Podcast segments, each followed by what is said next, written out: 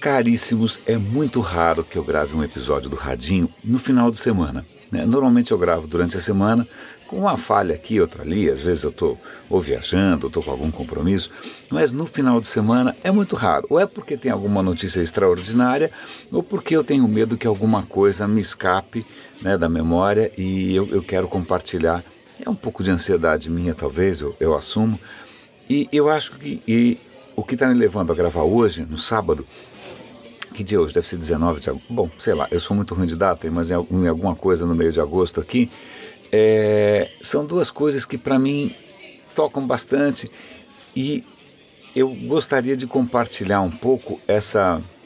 Como é que eu vou dizer? Não é exatamente essa emoção, que pode soar um pouco piegas, ou essa fascinação, ou essa inspiração. Vamos chamar de inspiração, tá bom? Então, é, duas coisas interessantes. É, eu não sei se vocês acompanharam em algum lugar, mas esse ano, 2017, comemoram-se 40 anos da, da, sonda Voyager, das duas sondas Voyager. Elas foram lançadas em 77, quando eu tinha 13 anos.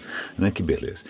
Então, tem algumas coisas com relação à Voyager que são especialmente. Pô, 40 anos atrás, muita gente nem lembra, muita gente não tinha nascido. Né? Mas tem muitas coisas aí associadas à missão Voyager que eu acho que vale a pena resgatar.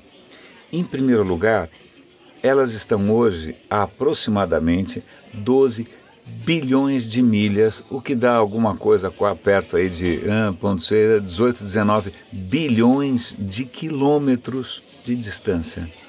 Bilhões de quilômetros. Quer dizer que uma delas já está inclusive saindo do sistema solar, né, saindo fora da influência do Sol, né, é, e está mergulhando no espaço profundo. Né? Um, um, uma das entrevistas que eu, eu ouvi, eu comecei a pescar um monte de coisas legais e vou compartilhar aqui alguns links nos comentários. Nos comentários, não, na descrição aqui do, do, do SoundCloud e também no, no radinhodepilha.com, o cara fala o seguinte: quando o nosso Sol, daqui a alguns bilhões de anos, tivesse tornado uma gigante vermelha, né, é, e a humanidade já tiver né, virado fumaça, literalmente, ela vai continuar é, navegando pelo universo. E quando, o Sol apagar de uma vez, ou virar seja lá o que for, ela vai continuar por aí no universo. E tem uma coisa que eu acho sensacional, não dá para dissociar a Voyager de um dos personagens mais inspiradores, é, pois saudosos inclusive, da, do mundo da ciência, que é o Carl Sagan. O Carl Sagan, pelo menos para minha geração, ele foi uma tremenda inspiração. É lógico que houve vários, várias figuras carismáticas na história da ciência. Por exemplo, o Richard Feynman, né, é, é, é especialmente inspirador para muita gente. Mas acho que o Carl Sagan ele pegou carona também na era da televisão, da televisão colorida. Ele criou uma série chamada Cosmos, que foi uma série que, nossa, transformou né, a visão que, que a minha geração teve com relação à ciência, mesmo algumas gerações anteriores. Aliás, tentaram fazer recentemente uma nova versão do Cosmos com Neil deGrasse Tyson, mas acho que não teve o mesmo, o mesmo elan, né, o mesmo charme que o Carl Sagan tinha. O Carl Sagan, para quem não conhece, era um cientista e, e, ele, ele sempre foi um grande divulgador da ciência é, é até a morte. É, e, e, tem duas coisas do Carl Sagan que eu acho geniais que estão presentes na Voyager, que é a seguinte: o Carl Sagan colocou na Voyager um disco, literalmente um disco, como se fosse um LP de ouro, né, coberto de ouro, é, em que ele gravou, na época, é, bebês é, chorando, é, saudações em várias línguas, sons de animais, sons da natureza, músicas desde Bach até Skip James, que é um, um músico de blues. Ele lotou esse disco com imagens e sons é, do planeta Terra. E essas imagens, cara, estão por aí, tão, foram embora. Inclusive vão instruções bastante esquemáticas, claro, de como construir um aparelho para conseguir interpretar esses sinais. Veja bem, isso é década de 70, não é que o cara mandou um pendrive, né? o cara teve que mandar um raio de um disco que em princípio você seria capaz de é, ouvir imagens e sons da Terra. E isso, meus caros, está lá no espaço sideral. Provavelmente um dia que alguém conseguir, é, talvez seja a última coisa que sobre da humanidade. Né? Talvez seja a última coisa que sobre. Né? Porque quando alguém conseguir pegar isso e conseguir tentar interpretar, a gente já vai ter desaparecido faz muito tempo. Então a Voyager está aí a 18, 19 bilhões de quilômetros, levando um disco com sons da Terra. Aliás, eu vou é, é, colocar um link aqui para vocês verem que conteúdo que está nesse disco. É extremamente interessante, até um pouco ingênuo. É, tem um, uma coisa interessantíssima que eu aprendi agora que eu não sabia, que havia uma tremenda pressa em disparar as duas Voyager. Por quê? Porque naquele ano, 76, 77, 78, você tinha um alinhamento planetário, calma, não é nada de horóscopo aqui, não estou falando de horóscopo, você tinha um alinhamento planetário entre os gigantes, é, Júpiter, Saturno, Urano, você tinha um alinhamento planetário que só ia acontecer de novo em 176 anos. Né? Então, ou você pegava carona, e carona é a palavra certa, porque quando os planetas estão alinhados assim, o que acontece? Você dispara a sonda na direção desse, desse gigante, ela começa a ser, inclusive, atraída pela gravidade desses gigantes. Aí a, a, gravidade acelera, ela ganha uma velocidade incrível, mas se você fizer a conta certa, ao invés de você acertar em cheio, você passa de raspão e continua, e aí o que acontece? Aí o próximo planeta te puxa, e aí você vai pegando essas caronas, você vai meio que na banguela, né? você usa a gravidade desses gigantes como um estilingue para te arremessar mais longe ainda na próxima jornada. Então foi essa manobra né, de banguela, ou seja lá o que for, que a, que a gente fez com as Voyagers, que permitiu que ela alcançasse uma velocidade cavalar. Ela está quase 20 km por segundo. É, nada que a gente tenha feito é tão rápido assim. Né? Então, é, essa aventura da Voyager tem, é, primeiro tem esse time, né? Ou a gente aproveitava esse alinhamento, ou ia ter que esperar um montão para conseguir mandar de novo tem essa história do disco que é genial, e tem uma outra história que é absolutamente bárbara, que é a seguinte: eu acabei de ver um trechinho de um vídeo em que uma das cientistas fala, puxa, a hora que eu estava vendo uma das fotos que a Voyager mandou para gente, e pensa, na década de 70, você não tinha câmera com 20 megapixels, tá? Não tinha nem câmera digital direito, não tinha nada né? É tudo analógico. Mas de qualquer maneira, mandou uma foto para cá em que você via ali os anéis de Saturno, mas tinha um grãozinho, foi acho que é pó. Né? Ela achou que fosse pó, não era pó, era terra. Então tinha um pontinho luminoso. Né? A Voyager olhou para trás, atravessando o anel de Saturno, ela olhou para trás, viu um pontinho, era terra.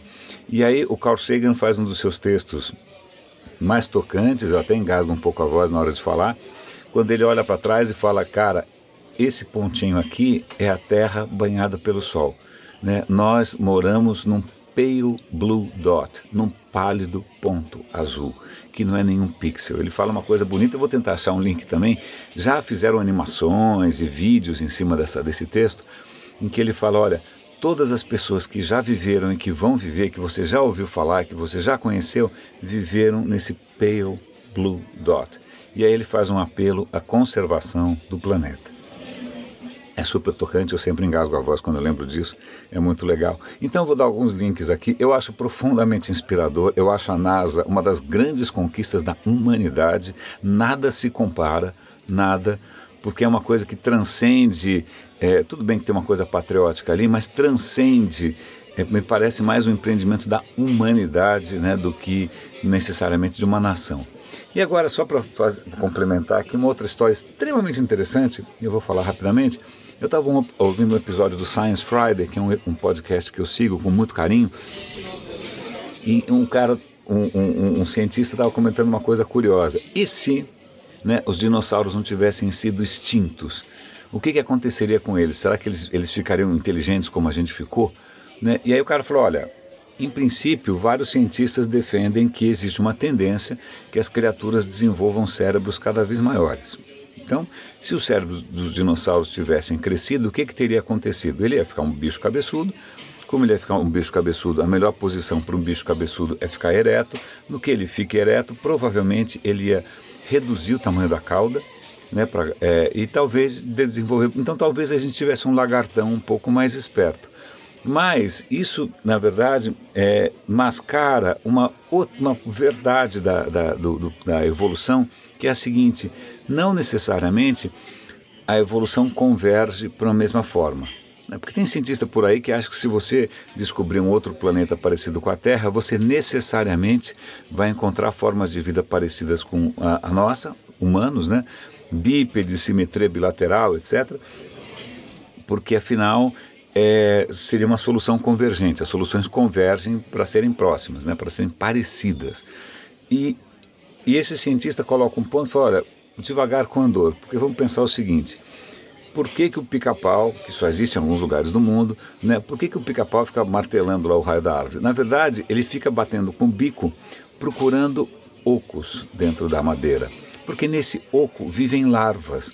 Quando ele encontra um oco, ou seja, pelo som ele encontra um oco, ele bate de uma outra maneira para perfurar a madeira, tá, tá, tá, tá, tá, tá, tá, como se fosse uma britadeira, uma furadeira, é, e aí, quando ele finalmente alcança é, esse túnel, esse oco, ele enfia uma língua que é longuíssima para arrancar essa larva de lá. Ok? Ok. Agora pula para uma situação completamente diferente. Uh, eu acho que é na, Indonésia, se eu não me engano, existe uma situação parecida. Existem larvas que vivem dentro de troncos mortos. Né? Tá bom, ok o pica-pau desenvolveu lá? Não, existem pássaros, mas nenhum deles virou pica-pau. O que você tem lá é um tipo de um lêmure chamado ai-ai. Não procurem por fotos, é a coisa mais feia que eu já vi na minha vida. É uma criatura pavorosa. É um, é um lêmure, é um mamíferozinho.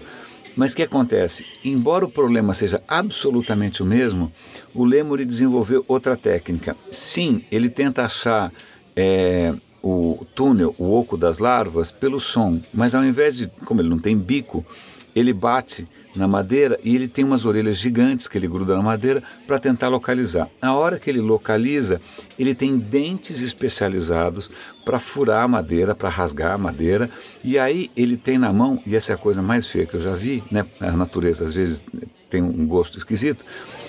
O terceiro dedo da mão dele, aquele que a gente usa para xingar no trânsito, ele tem um dedo que é praticamente um dedo de esqueleto longuíssimo, que não faz o menor sentido, é uma garra super longa, um ganchinho na ponta. Ele enfia esse único dedo comprido, ele enfia no túnel e arranca a larva de dentro. Né? Ou seja, o mesmo problema, né? É, foram criadas soluções que não convergem, são soluções completamente divergentes. Então, de um lado você tem o pica-pau, que é bonitinho, deu desenho animado, e do outro lado você tem o Ai Ai, que no máximo vai dar um filme de terror que eu não quero nem passar perto, porque é o bicho mais feio que eu já vi. Não, isso tudo para mostrar que nada promete, nada, nada garante que caso a gente descubra outros planetas por aí, que a gente vai encontrar né, é, marcianas sexys, é, sei lá, jupiterianos saradões, né? Talvez a gente encontre alguma coisa tão feia e pavorosa quanto ai ai. Aliás, espero que eles não, não nos encontrem antes. Caríssimos, bom fim de semana. Eu só estou compartilhando aqui algumas coisas que me inspiram, algumas coisas que me né, fazem bem algumas coisas que me fazem, mesmo em tempos de Trump, Estado Islâmico, atentados em Barcelona, na Finlândia, na Alemanha, em Wuppertal, mesmo nesses tempos em que a gente duvida muito daquilo que realmente o ser humano é capaz, tem aqui algumas historinhas para lembrar aqui e tem gente ainda aí segurando a tocha. Grande abraço, bom fim de semana para você e até segunda.